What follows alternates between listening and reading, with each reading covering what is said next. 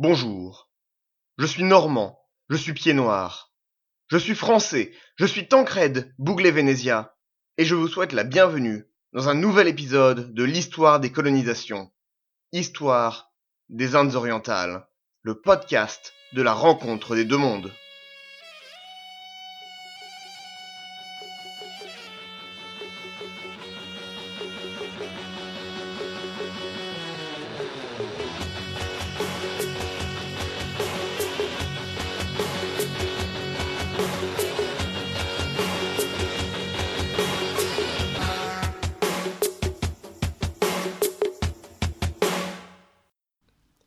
Bonjour et bienvenue dans un nouvel épisode de l'histoire des Indes orientales. Ça fait un certain temps qu'il n'y a pas eu de nouvel épisode. Et pour ça, je m'en excuse. C'était, bah, tout simplement, c'était l'hiver. Écoutez, j'ai été un peu malade, je suis rarement complètement en forme en hiver. Et donc, ça fait que, en plus de ça, du boulot qui n'est pas du tout dans l'histoire, eh bien, j'ai été assez occupé, je n'ai pas pu faire d'épisode. Espérons que maintenant, en théorie, les meilleurs jours arrivent, on va être euh, en meilleure forme pour faire plus de recherches, plus d'épisodes, plus d'histoires de portugais qui vont, euh, alors, en l'Orient, ou peut-être avec un peu de chance, autre chose que des portugais, parce que ça fait un certain temps. C'est bon? Vous êtes bien installés? Eh bien, où en étions-nous la dernière fois?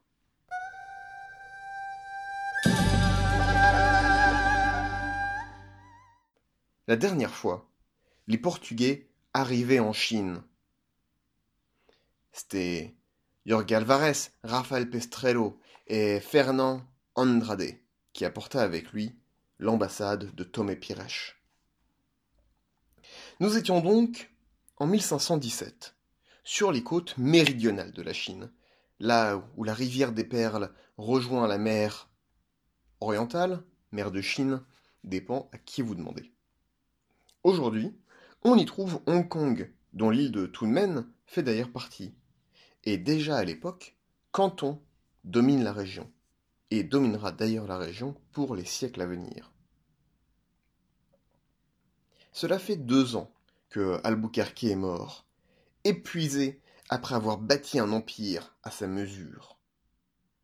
Alors, il y a une citation assez connue de Mark Twain, l'auteur britannique, qui résume très bien la vie de Albuquerque et d'ailleurs toute cette épopée des empires ibériques, j'inclus l'empire espagnol.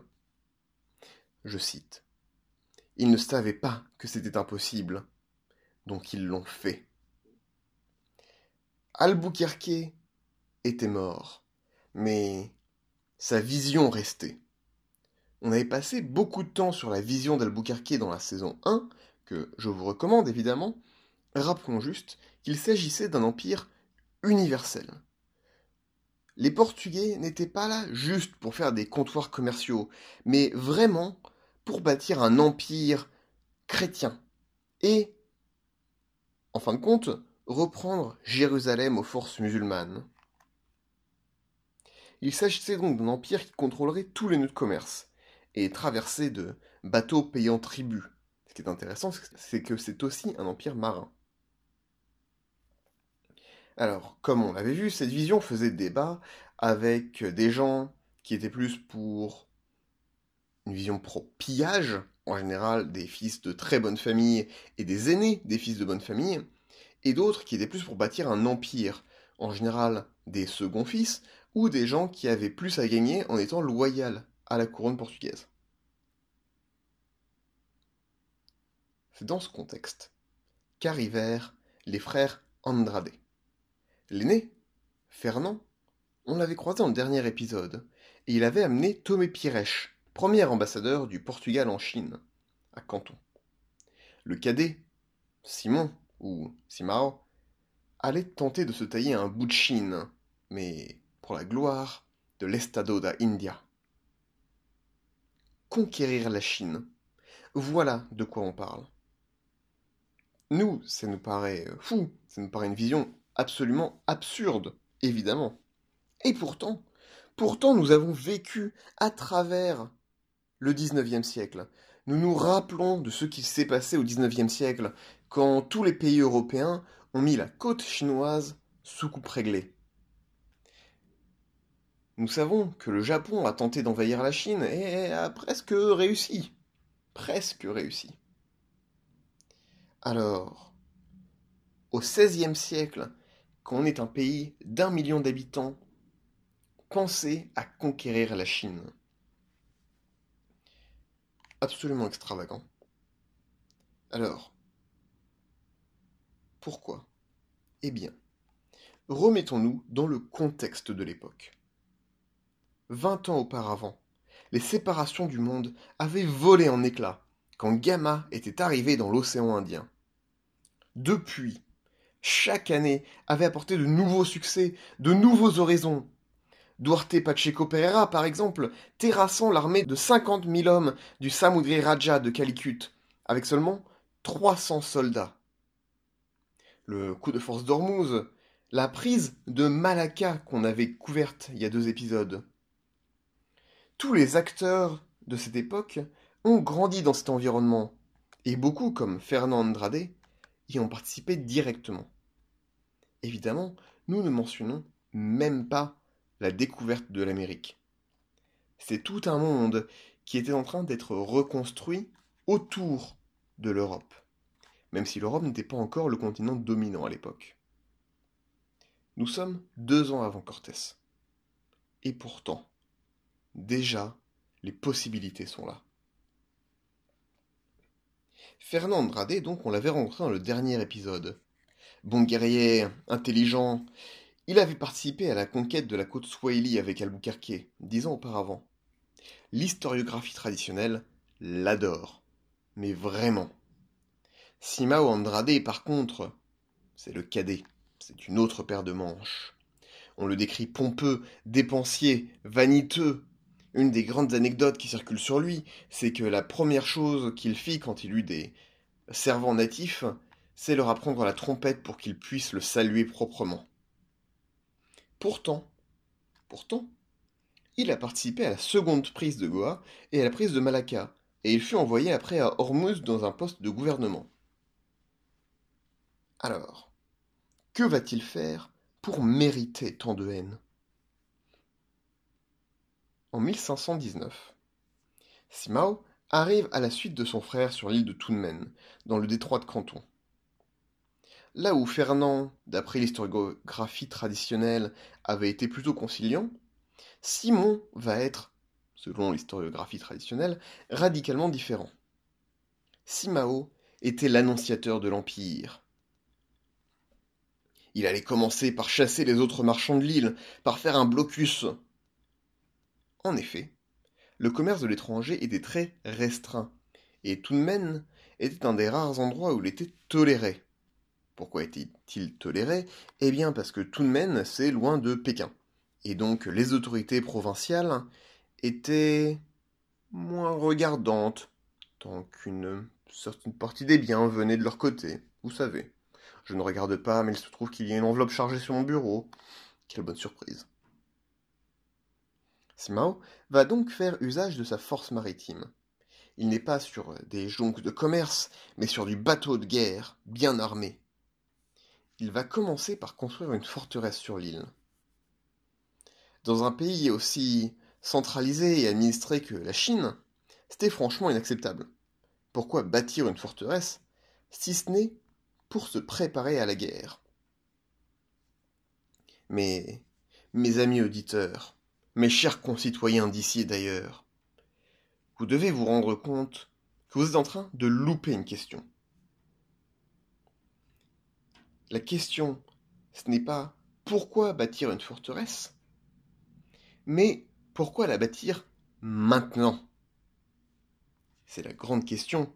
En effet, si les Portugais étaient absolument va en guerre, ils auraient fait comme ils ont fait sur toutes les îles de l'Asie où ils ont posé pied. Ils arrivent, ils construisent une forteresse et ils discutent après. Ou alors, voyant que la Chine était effectivement un des grands empires, comme ils le savaient avant même que Gamma n'arrive en Inde, pourquoi la bâtir aussitôt? En six ans, depuis l'arrivée de Jorge Alvarez en 1513, qu'est-ce qui avait changé? Eh bien, il est temps de s'intéresser à l'ambassade de Tomé Piresh.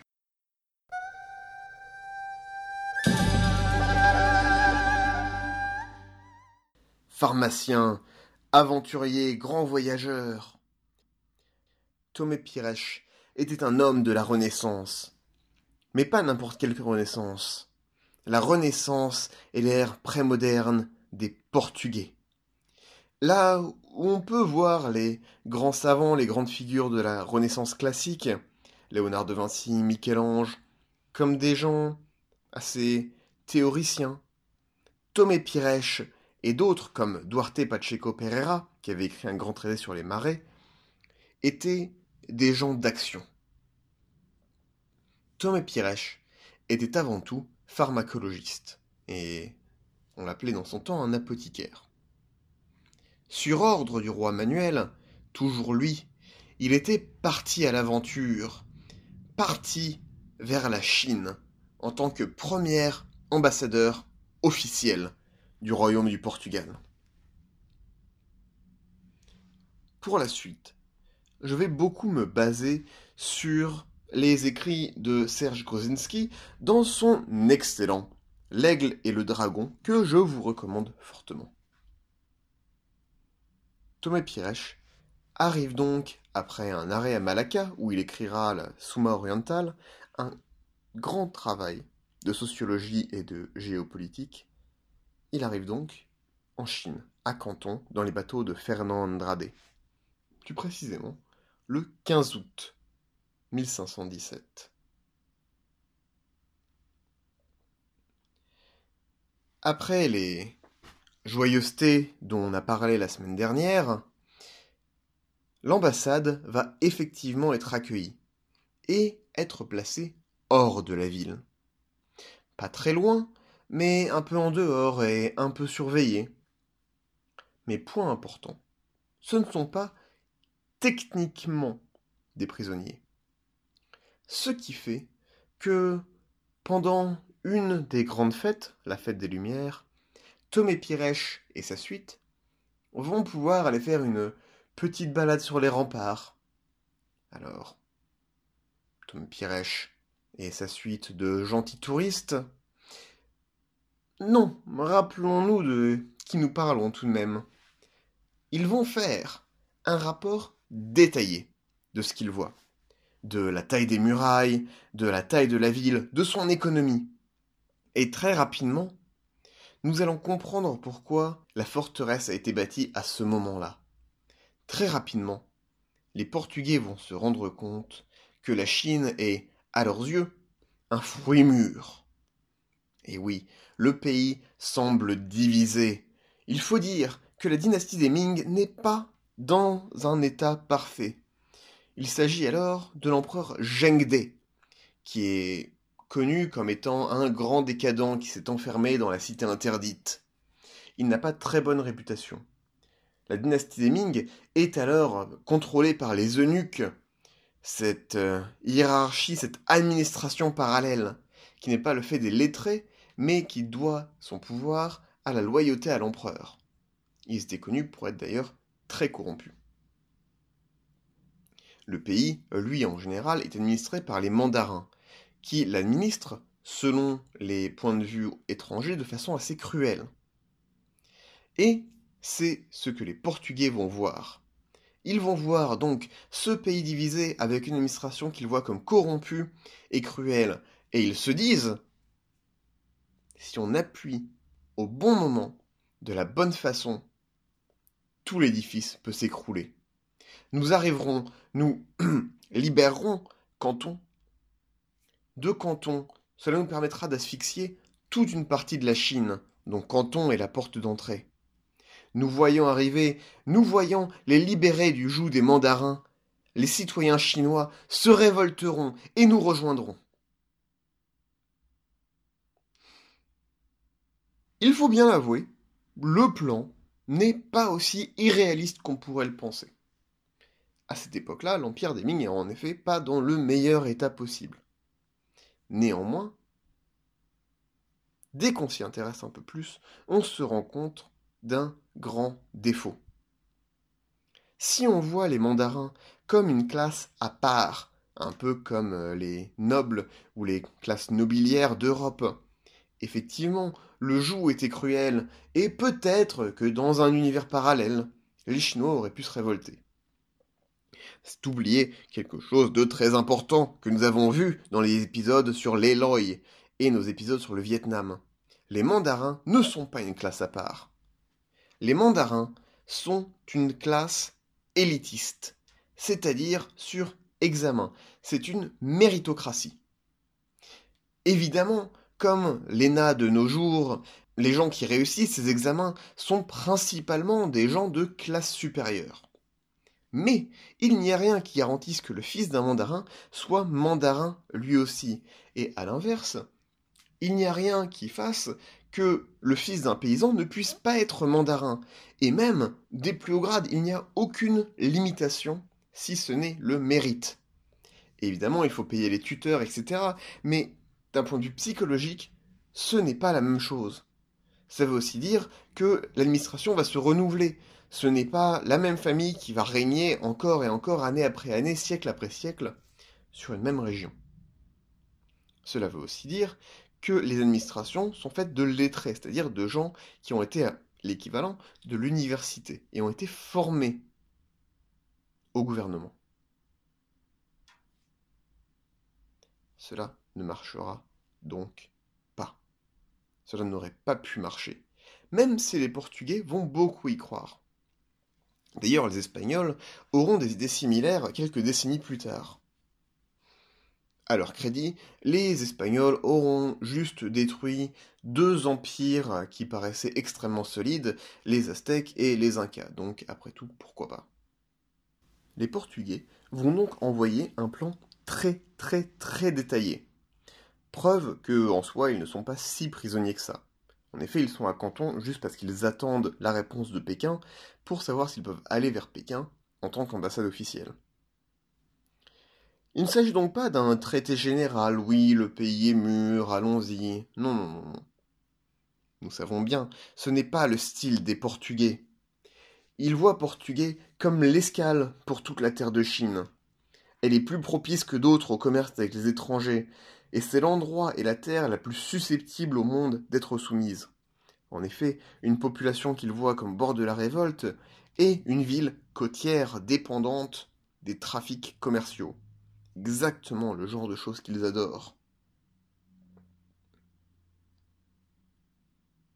Ils disent même tout le monde veut se révolter et souhaite la venue de ces Portugais de canton. Tout le monde est dans l'attente des Portugais. Mais là encore, on reste dans le général. Ils ne s'arrêtent pas là. Ils disent il n'aura qu'à construire deux forts pour tenir la ville, l'un sur le flanc nord, l'un de l'autre côté du débarcadère, il n'y a pas un instant à perdre. C'est vraiment un plan très très très détaillé. Mais alors, que se passera-t-il? Pourquoi ne parle-t-on pas plus portugais en Chine? Eh bien, vous le saurez dans le prochain épisode. Pour l'instant, nous allons laisser Tomé Pirèche et sa suite dans le prochain épisode, ils iront vers Nanjing après avoir reçu l'autorisation et rencontreront l'empereur Zhengde. De son côté, Simao Andrade viendra et fera plein de mauvaises choses, selon l'historiographie traditionnelle. Je vous remercie d'avoir écouté et vous souhaite une bonne soirée.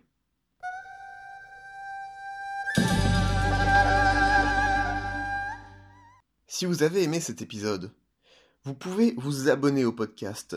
Il y a plein d'applications comme Radioline, Podcast Addict, Castbox, Stitcher, Blubbery, plein, plein, plein d'autres, ou directement sur SoundCloud. Vous pouvez aussi aimer la page Facebook Histoire des colonisations. Et si vraiment vous avez aimé, si vraiment vous voulez me faire plaisir à moi, Tancred, eh bien allez sur iTunes ou allez sur la page Facebook et laissez votre avis. Donnez-moi 5 étoiles, parlez-en au monde, parlez-en à votre ami, parlez-en dans vos prières. Peut-être une exagération légère, mais tout de même. parlez-en autour de vous et laissez des avis sur iTunes, SoundCloud et Facebook, s'il vous plaît. Et voilà, cette fois-ci je promets, je ne reviendrai pas juste dans un mois et demi, j'essaierai de revenir assez rapidement avec un nouvel épisode du podcast. Cette fois-ci pour de vrai. Très bonne soirée à vous.